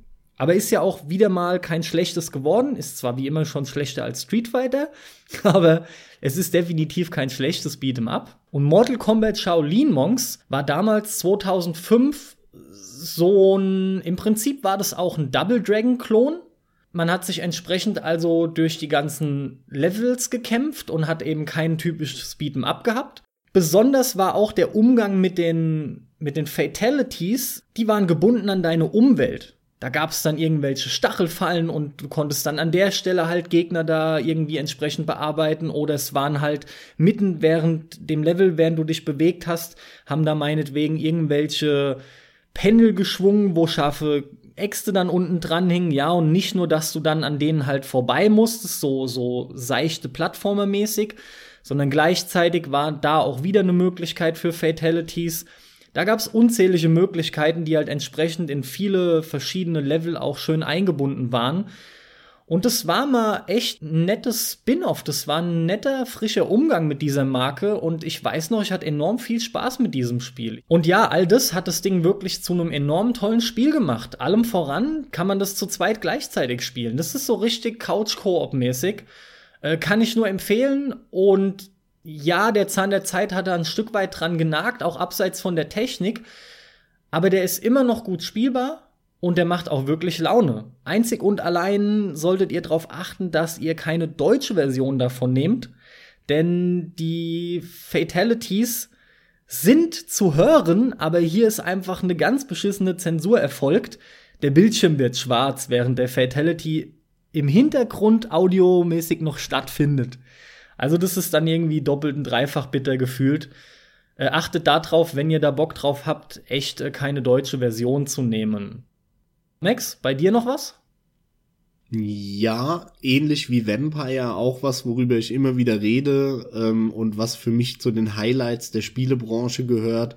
Die ganze Yakuza-Serie die ist einfach hier total unterschätzt, vor allem auch in der USA, wo die nicht ankommen will und sich nicht verkaufen will. Und deswegen wir ja immer Jahre später, wenn überhaupt irgendein Spiel der Serie hier bekommen und dann auch noch geschnitten, weil wegen den äh, Brüden Amis dann irgendwelche Hostessen äh, Gedönse rausgeschnitten wird das liegt mir natürlich auch am Herzen, diese Serie nochmal hier bei der Gelegenheit anzusprechen, weil die gehört für mich äh, zu den massiv unterschätzten Serien und äh, jeder einzelne Teil davon in, in der Yakuza-Serie ist für mich massiv unterschätzt. Aber da erzähle ich euch auch nichts Neues. Äh, bei jeder Gelegenheit immer wieder Magic Moments oder äh, äh, im, im Jahresrückblick-Podcast äh, wird jedes Mal äh, der neueste Yakuza-Teil mit drin sein. Und zwar ziemlich weit vorne, weil ich die Serie einfach liebe und wenn die es nicht verkacken und das Niveau, was sie einfach äh, erreicht haben, beibehalten, dann werden die auch immer weiter äh, vorne bleiben. Also ich erzähle euch nichts Neues, aber ich liebe diese Serie und äh, wenn ihr vielleicht bis jetzt da noch nicht zugekommen seid, schaut's euch an. Spätestens jetzt ähm, ist ja gar nicht mal so unaktuell. Der Yakuza Zero, der kommt ja jetzt Anfang 2017 für die PlayStation 4 hier in Deutschland raus. Und das ist ein fantastischer Teil. Ich habe schon im äh, Jahresrückblick 2015 über die japanische Version gesprochen, die ich durchgezockt habe. Das ist ein wirklich, wirklich geiler Yakuza-Teil. Für mich vielleicht sogar der zweitbeste. Der dritte, das war für mich der Einstieg in die Serie, der hat mich einfach total geprägt, dann auf Japanisch. Aber der Zero ist wirklich nicht weit entfernt von Teil 3 für mich. Und ich leg diesen Teil nur jedem ans Herzen, der daran irgendwie Interesse hat. Ich äh, hatten ja auch schon dabei bei dir und du bist ja auch ziemlich drauf hängen geblieben auf den ersten drei Stunden Yakuza Zero. Ja, ich wollte es auch gar nicht mehr aus der Hand legen und genau das hätte ich jetzt auch allen vorgeschlagen, die wie ich Neueinsteiger in diese Serie sind. So ganz richtig ist es nicht mehr, weil ich schon ein Stück weit angefangen habe mit dem fünften Teil, ja der halt über Plus verfügbar war auf der PS3. Aber für mich ist gefühlt wirklich so der richtige Einstieg jetzt eben, weil der Titel so Gott, wie der eingeschlagen hat, als ich den direkt ausgiebig probieren konnte bei dir. Ich, ich kann es kaum erwarten, dass der Ende Januar erscheint, ja. Und deswegen äh, empfehle auch ich euch, wie gesagt, wenn ihr Neueinsteiger seid, dann mit dem Teil anzufangen. Ich kann es übrigens auch kaum erwarten, weil ich werde mir den natürlich auch direkt wieder kaufen und direkt wieder zocken. Nicht nur, weil, weil ich voll Bock drauf habe, das ganze Spiel, die Mechanik und alles mir nochmal zu geben, sondern natürlich auch dann die, die Story-Feinheiten und alles äh, auf Englisch dann mit englischen Untertiteln endlich zu verstehen und äh, da nicht nur grob äh, alles mitzubekommen mit meinen groben Japanischkenntnissen. Also da freue ich mich auch hammer drauf umso äh, schader, schader wollte ich gerade sagen, umso trauriger äh, ist es für mich halt, dass diese Serie immer so lange braucht und es so zäh ist, bis es immer hier rauskommt. Ähm, ich hätte halt immer direkt gerne englische Untertitel und japanischen Ton. Das ist für mich die perfekte Variante so. Genauso will ich's. Aber ich muss immer drei Jahre warten und dann die Hälfte der Spiele kommt hier gar nicht. Das ist halt das ist schon sehr schade, vor allem weil es ja auch wirklich ein großes Ding ist und das merkst du auch an der Produktionsqualität von den Dingen. Also das siehst du auch ziemlich schnell, ja, dass da was dahinter steckt. Absolut. Ich will ja jetzt nicht so reden, als hätte ich von den Yakuza-Teilen voll die Ahnung, was ich nämlich gerade nicht habe, aber man merkt das sehr schnell. Und mittlerweile habe ich auch durch die Reihe hinweg gell, einige Stunden äh, zusammengetragen, die ich Yakuza gespielt habe. Ja, also für, dafür, dass ich bis jetzt immer nur mehr oder weniger reingespielt habe, kam da ganz schön was zusammen. Ich sag's noch mal, ich kann es wirklich kaum erwarten. Ich, für mich beginnt es jetzt endlich. Und wenn das Ding auch nur ansatzweise so bleibt, man wie die ersten zwei, drei Stunden waren, bam, dann ist da mal auch wieder ein bisschen was Frisches für mich, weil wann läuft man schon mal durch die ganzen japanischen Städte dort, ne? Ja, ja, ich fühle mich da ja auch immer wie, als, als wäre es für mich Urlaub und ich wäre mal wieder in, in Japan. Aber ja, ich kann dir zusichern, es bleibt auf dem Niveau und äh, in den letzten paar Stunden wird's sogar noch viel geiler. Gut, dann zum Abschluss erwähne ich noch einen Titel, den ich schon mal in einem unserer ganz frühen Podcasts in the Magic Moments erwähnt hatte. Die Rede ist von SOS The Final Escape. Wie das Ding auf Japanisch heißt, weiß ich jetzt gerade nicht mehr, ist auch nicht weiter wild. Es handelt sich hier um einen, ich nenne es erstmal Katastrophensimulator, aber im Endeffekt steckt vom Gameplay her dann auch eine Art Adventure drin. Im Prinzip ein sehr hakeliges, das will ich nicht unterschlagen, und auch ein Stück weit gemütliches, um es ein bisschen positiver zu formulieren, Action-Adventure das ist eine ganze Serie. Irgendwie müsste auch bald neue erscheinen. Das würde mich sehr freuen, denn der Final Escape, der ist, oh Gott, der ist vom, von Anfang 2003. Aber wie gesagt, das ist eine Serie. Es gibt da einige Teile bereits von. Im Prinzip spielt man eine Person, die in der Stadt ankommt, um es ganz runtergebrochen auszudrücken. Und plötzlich geht's los mit mit äh, irgendwie einem Tsunami, mit einem Erdbeben, irgendein, irgendeine krasse Naturgewalt halt, die dann auf einmal um sich greift. Und damit ist das Setting dann auch schon gesetzt und dann kommt alles Mögliche, was ihr euch da jetzt so drunter vorstellen könnt, tatsächlich Sei es, dass irgendwelche Leute gerettet werden müssen, weil es in einem Haus brennt, weil irgendwo plötzlich Wasser reinkommt und auf einmal seid ihr am Schwimmen oder müsst irgendwie über enorme Höhen von einem Hochhaus zum anderen balancieren. Oder, oder, oder. Ich muss da übrigens immer an I Am Alive denken. Ist auch tatsächlich so. Unter Umständen haben die sich da vielleicht auch die ein oder andere Inspiration hergeholt. I Am Alive fand ich übrigens relativ ernüchternd. Grundsätzlich mir, mir geht's auch dabei nicht um die Qualität, sondern ich habe das ja gar nicht gespielt, nur so von, von Prinzip her. Ja, ist es auch. Ist es auch. I Am Alive bietet halt noch ein bisschen mehr, weil ich, da, bei I Am Alive wird ja auch noch geballert, ja, da, beziehungsweise gekämpft. Und hier kämpfst du wirklich nur durch die, äh, gegen die Naturgewalten und gegen die Zeit immer wieder quasi, wenn du halt Leute retten sollst. Also es ist ein Adventure, wie gesagt, ein Stück weit auch Action-Adventure und dann sind noch immer wieder mal Komponenten drin von, von sowas Survival-artigem. Zum Beispiel ist Wasser eine wichtige Ressource. Ja, und ähm, vor allem ist es auch eine Spieleserie, die steht, würde ich behaupten, relativ alleine auf weiter Flur da mit dem, was sie tut, mit dieser Katastrophensimulation. Das gibt's viel zu selten. Und ich hoffe, dass äh, man davon mal wieder was hört und das Ganze dann endlich auch mal in technisch neuer moderner und, und bisschen knackigeren Form einfach mal rausgebracht wird. Würde mich sehr freuen. Nichtsdestotrotz kann ich euch das halt empfehlen, weil es davon einfach eben nicht genug gibt. Und es ist ein frisches Erlebnis für jemanden, der das verpasst hat. Ja, Max, damit hätten wir es für heute geschafft, würde ich eigentlich sagen. Jawohl. Das sollen genug Titel sein für heute. Gerne ein anderes Mal mehr.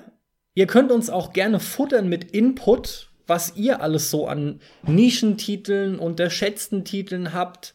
Immer wieder interessant zu sehen, äh, wie Leute das für sich einschätzen. Denn ihr habt ja auch zum Beispiel bei mir gemerkt, äh, beim Shovel Knight, wo der Max sofort dagegen gehalten hat. Ja, eigentlich ist der ja überhaupt nicht unterschätzt und auch nicht unterbewertet. Aber es war mir halt einfach wichtig, unter anderem diesen Titel mal ein bisschen mehr an die Leute ranzutragen. Haut raus, was ihr da so kennt. Lasst uns teilhaben an euren Erfahrungen, egal von wann. Sau gerne natürlich auch aktuelle Titel. Ich finde gerade heutzutage ist ja das Potenzial enorm groß, dass man Titel übersieht, die richtig was drauf haben, weil es einfach noch nie so viele Spiele gab wie heute.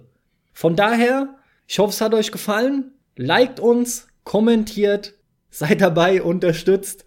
Bis zum nächsten Mal. Ich bin raus. Viel Spaß beim Zocken und ich verabschiede mich mit einer kurzen Reminiszenz an die Yakuza-Serie. Und alle Yakuza-Serien-Zocker werden genau wissen, wovon ich spreche. Koreva.